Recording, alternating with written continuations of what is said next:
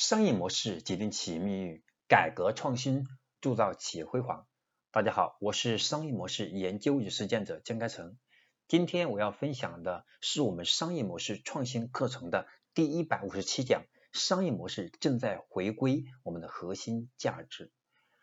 如何去考虑我们创新的元素？这和我们的商业模式紧密相关。其实我们看到今天的商业模式的理解，我们每一个人看到的面不一样，我们所需要的。体现的价值也不太相同，但有一点，我们之所以现在的企业对我们商业模式越来越重视，很重要的原因是因为我们的技术，因为市场的变化，我们红利的出现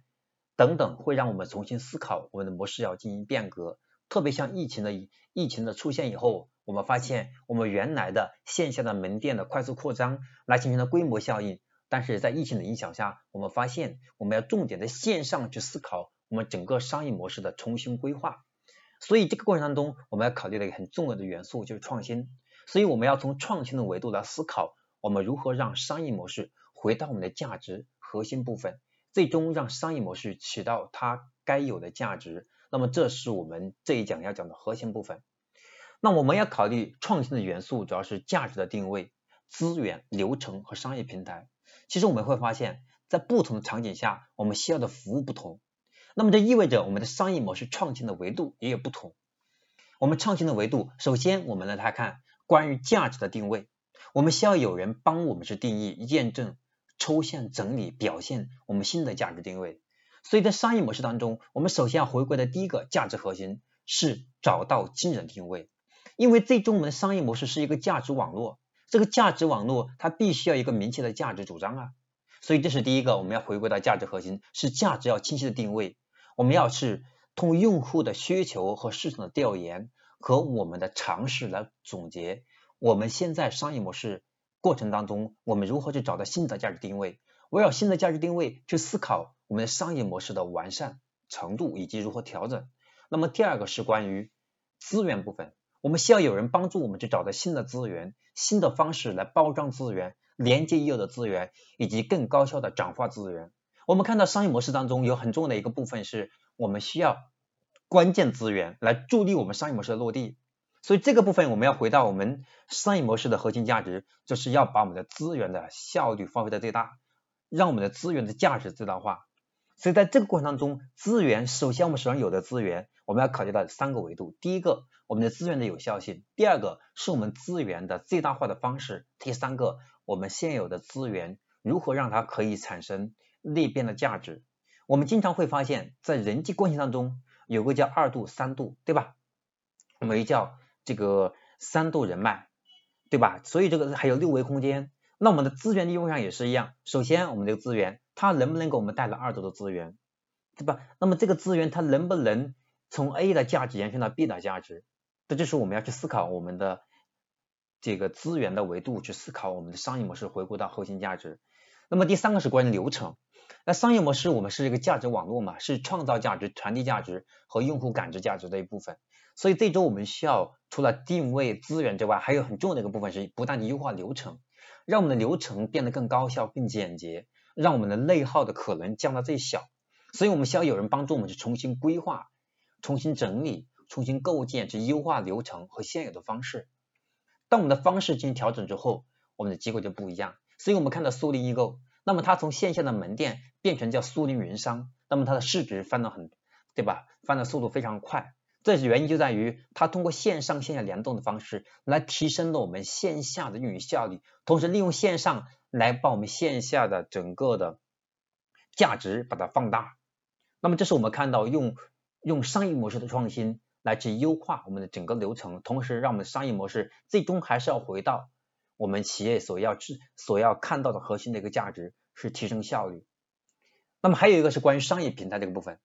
我们需要有人帮助我们降低成本，引入合作伙伴来建立商业模型，实现规模效应。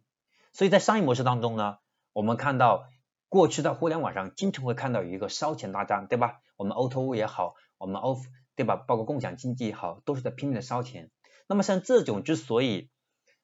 呃之所以投资人愿意烧这么多钱进来，是因为在那种商业模式下，在流量思维的在在流量思维的引导下，只有快速在市场上形成规模效应，抢占用户的认知，快速的去过，快速的去抢占地盘。只有这样，我们才能快速的在商业模式的基础上，我们建立更强的核心竞争力。但是在商业模式，我们今天看到从创新的维度来看的话，我们并不是需要大部分的企业开始越来越明白，烧钱它本身没有对错，但是很多的企业如果它找不到。价值进行二次放大，或者是在它的成本结构当中烧钱的成本居高不下，没有更好的变现方式，很快的通过第二、第三盈利点把它补回来的话，如果持续烧钱，最终没有上市，那么这个企业将会很危险。所以我们会从商业模式要回归到核心，是我们需要去创建，从我们企业原有的产品思维、技术思维，然后呢把它变成到平台思维，也就是我们可以通过平台把我们现有的产品。用户和身上的资源能够形成一个共，形成一个共共生共赢的生态生态链，那么这个时候我们的商业模式就变成了一个生态思维，和之前我们说的产品思维，它完全是不同的赛道，它的完全升维去思考。那么当然有一点我们不能变，我们在强调的是，我们最终的商业模式要回归到核心价值。那我们这一点我把它理解，把它总结出来为四个价值点，第一个是优化我们的价值定位。第二个是提升我们的资源价值，第三个是优化流程，第四个是从产品变到平台思维，这是我们商业模式回归到核心价值点，我们最容易感知到和最容易操作的四个关键要点。希望大家能够去理解和消化，逐步去思考我们的商业模式如何去进行创新。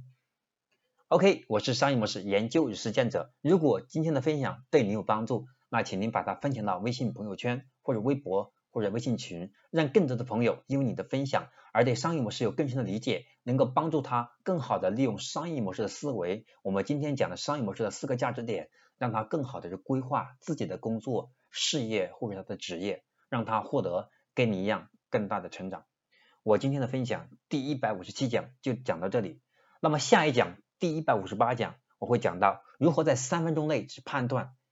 我们的商业模式是否要创新。有些时候，我们的模式仅仅是因为在某些要素上没有落下去，所以才导致我们的模式没有见到我们想要的效果。但其实我们这个时候不一定需要创新。那如何需要判断我们需要创新呢？下面第一一百五十八讲会给大家深度来分享。如果通过三分钟就能看明白，我们到底是否需要进行模式的创新